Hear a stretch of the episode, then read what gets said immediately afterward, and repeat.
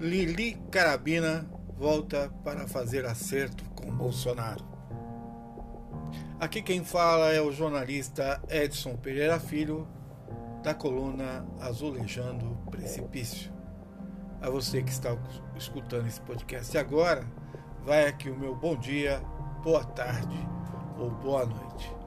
E brinco com Lili Carabina. Lili Carabina, que foi uma personagem real, da vida real, que existiu entre os idos de 1970 e 1980 e é, partiu para o mundo do crime, era temida, né?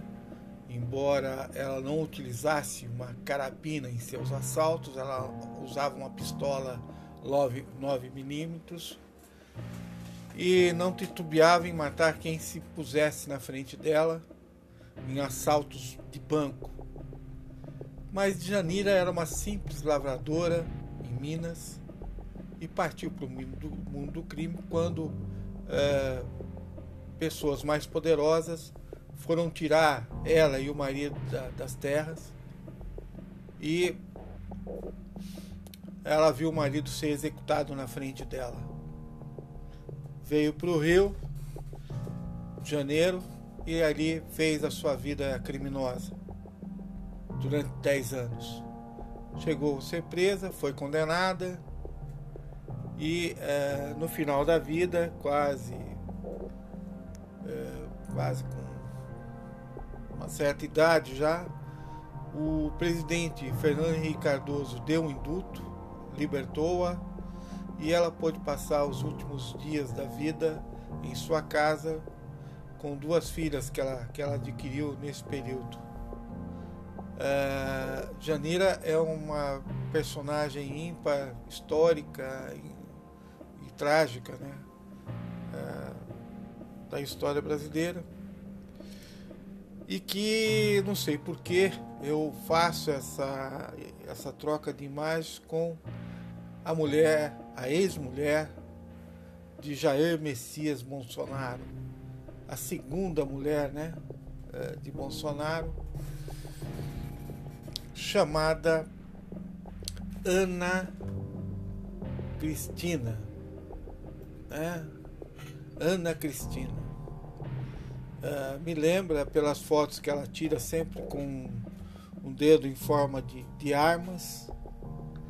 Ana Cristina, que foi arrebatada, por assim dizer, por Jair Messias Bolsonaro, numa traição, né? Uh, Ana Cristina era casada, né? E com um oficial militar, Mendes, em Brasília, e fazia às vezes de assessora é, é, no Congresso e era uma advogada até certo ponto, é uma advogada até certo ponto competente é, e de uma certa forma, Bolsonaro se namorou por ela e, enfim, traiu, ela traiu o marido, o marido chegou a dar um soco na cara de Bolsonaro é, num dos episódios, quando da separação. Depois Bolsonaro acabou se juntando com ela e ela uh, começou de alguma forma a administrar as coisas de Bolsonaro né? Entre elas, a vida do vereador, do jovem vereador, que não era filho dela, uh, Carlos Bolsonaro, era filho de, da, da mulher anterior. E Carlos Bolsonaro teve todo o apoio durante, eu acho que 19 anos, enfim, não sei precisar o período que ela ficou lá. E Nesse período, se instaurou, segundo a Polícia Federal, um sistema de rachadinhas na Assembleia Legislativa do Rio de Janeiro. A rachadinha consistia em cada parlamentar, cada assessor, em dar uma parcela do seu salário, uh, em alguns casos de 30% a 40%, uh, para a família Bolsonaro. Né? Para Carlos Bolsonaro, Flávio Bolsonaro, etc. Era uma espécie de pedágio que se pagava. E quem administrava isso, segundo a PF, era Ana Cristina. É, e esse dinheiro também, junto com esse dinheiro, veio ah, o emprego de 10 familiares ligados a Ana Cristina. Ana Cristina que lá atrás, lá na juventude, chegou a ser Miss, né? Uma loira, muito bonita, etc. E que, uh, quanto assessora principal de Carlos Bolsonaro, uh, chegou a colocar seus parentes dentro do esquema. Alguns até não sabiam, né? Porque recebiam salário sem receber, esse dinheiro acabava indo direto nas mãos dela e ela repassava para o clã Bolsonaro. Tudo isso que eu estou narrando, que fique claro, é uma narrativa, é uma investigação da Polícia Federal. E das acusações que uh, se seguiram aí com provas, etc., né? Uh, com com levantamentos em contas bancárias, né? especialmente do Queiroz, que foi um dos assessores parlamentares uh, da família Bolsonaro, na Alerj. Queiroz, que é chefe da milícia Rio das Pedras, da favela Rio das Pedras, a favela mais antiga do Rio de Janeiro, com mais de 40 anos de atuação miliciana, né? aonde se instaurou lá pela primeira vez o Gato Net, o Gato Gás, Gato Saúde, a encomenda uh, de, de para matar pessoas, por exemplo, como foi o caso da vereadora Marielle, que também está sendo investigado pela PF. Mas voltamos aqui a Ana Cristina. Ana Cristina, que deu uma entrevista maluca, eu considero maluca, para o UOL, contando toda a sua vida, digamos, eu vou dizer assim, pregressa. Não sei se é arrogância, se é falta de cérebro, ou se ela veio para cobrar sua parte desse latifúndio, né? Porque é, ela ficou um pouco afastada depois das denúncias há dois, dois, três anos atrás e se afastou, inclusive, é, como assessora de Carlos Bolsonaro e ficou aí, aí as escondidas, né? Até a coisa esfriar. E agora ela voltou à tona, voltou para Brasília, né? Voltou por dois motivos. O primeiro é que os dez parentes que ela empregou na Alerj estão sendo processados e estão sendo chamados a dar explicação de como chegava esse dinheiro para eles, etc. Né? E eles estão até tendo que pagar 500 reais cada um deles para advogado para se defender da armação que essa Ana Cristina, essa senhora Ana Cristina fez contra, se é que eu posso chamar de senhora, né? Policiais gostam de chamar de indivíduos, de marginal, né?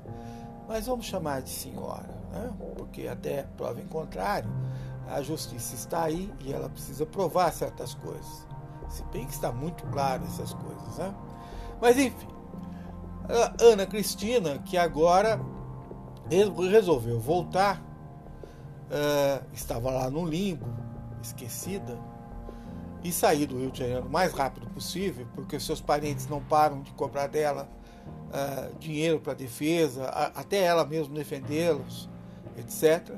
Mas ela acabou sumindo de lá com a desculpa de ajudar Renan Jair Bolsonaro. Renan é o pimpolho mais novo, né, o 04 da família Bolsonaro. É o jovenzinho que abriu uma, uma espécie de uma empresa né, que faz a ponte para ser educado entre uh, Bolsonaro e empresários, né, que até há pouco tempo ganhou um, carro zerinho, né, uh, desses empresários para que Bolsonaro os recebessem, né? E isso também a PF está investigando essa prevaricação, né? Você usar do cargo público para obter vantagens, né? Isso é um crime. Está sendo investigado e embora já confirmado, né? É, Ana Cristina que é, comprou um iate para receber é, esses empresários junto com o filho, fazer troca de influências, né? Levar até Bolsonaro e, e isso é, inclui favores bilionários. A polícia está investigando. É bom que se ressalve sempre isso, né? Mas ela voltou, né? A pedra no sapato do Bolsonaro voltou e disse que quer ser deputada em Brasília, né? Está aí para ser deputada e, e ela sabe tudo de Bolsonaro. Ela foi a pessoa que administrou a vida de Bolsonaro, né? É, Conta-se nos corredores que Michele está muito brava, não com ciúmes de Bolsonaro. A questão não é essa, não. A questão é que isso, de uma certa forma, mexe com ah, o quinhão de cada um, com o que cada um anda faturando. Michele está feliz da vida porque anda faturando muito com, ah, com uma, um posto avançado da educação, para dizer assim, em Maringá, onde ela detém milhões, uh, bilhões de, de reais da educação que deveriam ir para a educação e que está indo para ela porque ela disse que quer uh, uh, catequizar os índios. O dinheiro dela é tanto que daria para catequizar os índios do mundo todo. Do mundo todo. E pasme, quem está por trás disso? pastores evangélicos, evangélicos como Malafaia, como Edir Macedo, etc., que eles é que vão prestar educação para os índios, né? Muitos pastores. É muito dinheiro. A educação está sem dinheiro? Está sem dinheiro. Aliás, foram tirados 12 milhões de reais. Só no sistema, 12 bilhões de reais. Só no sistema de.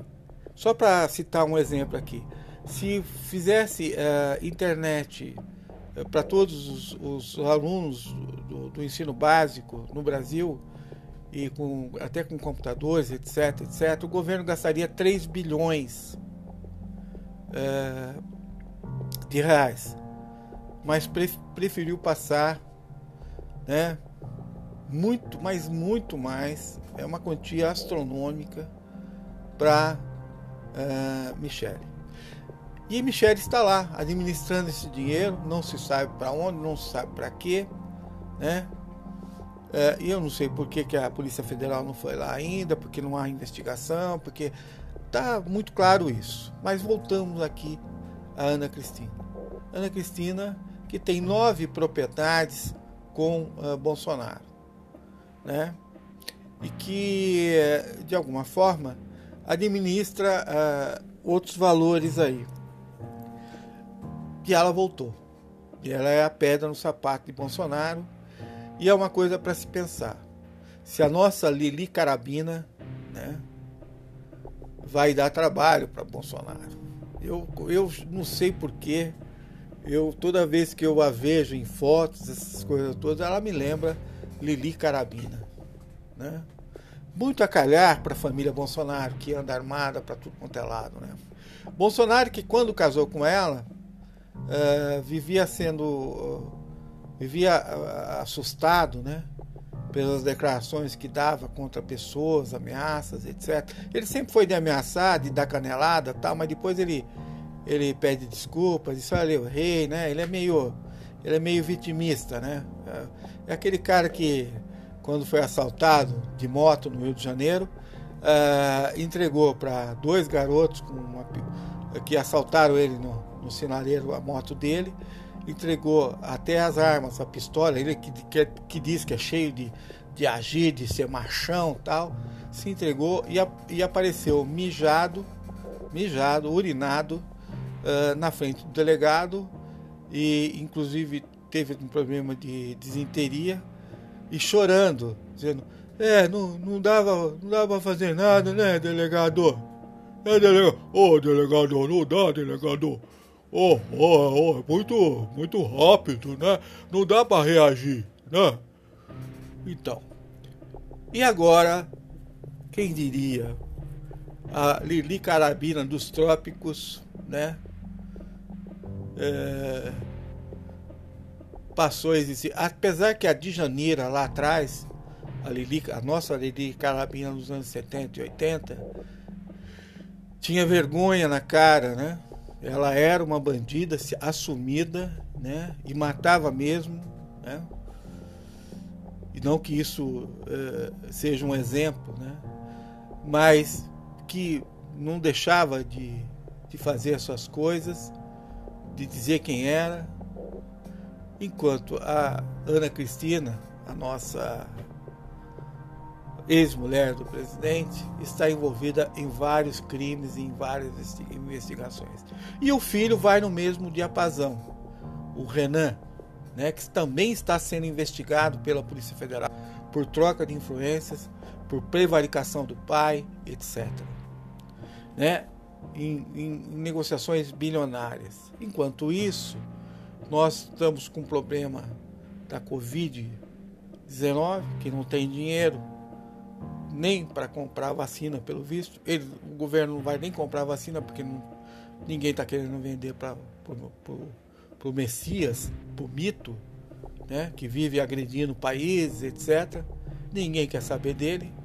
E aqui nós vamos virar um leprosário da Covid-19. Está tudo caminhando para isso. Em nome de Deus, em nome dos evangélicos. Aos evangélicos, eu queria dirigir uma frase. Ainda bem que vocês não têm fé na Covid porque vocês vão ser removidos por elas. Né? A, a fé, a falta de fé na Covid-19 remove evangélicos. Vou repetir: a fé na falta e não acreditar na Covid-19 remove evangélicos. Né? E a bandidagem continua.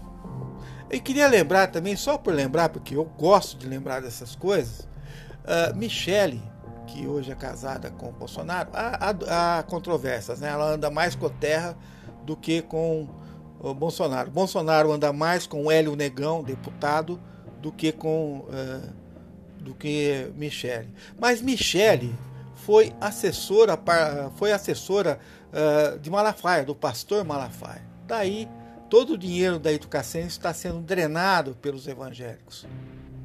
Né? Mas isso também é, é, é, pouquinho ainda. É pouquinho ainda, né? Porque é, Michele também foi, é filha de traficantes, é, neta de traficantes, né? De milicianos, de bandidos de toda ordem. Que legal, né? Família cristã evangélica é uma beleza, né? lavam dinheiro do crime, fazem uma bagunça. E depois, Lili Carabina é perigosa, lá dos anos 70 e 80. Ela é perigosa. Bom, aqui quem falou foi o jornalista Edson Pereira Filho. A você que ouviu esse podcast, por favor, repasse, fale para os amigos, conte essas histórias, porque isso é a nossa república nossa república miliciana, que não é uma república, né? Na verdade, os milicianos vieram para destruir a república, acabar com seus ritos, acabar com os ministérios, acabar com a justiça, acabar com a saúde, acabar com a cultura e instaurar o estado de anomia ou no popular, para você entender, o estado Pablo Escobar. A vocês, um grande abraço e até a próxima.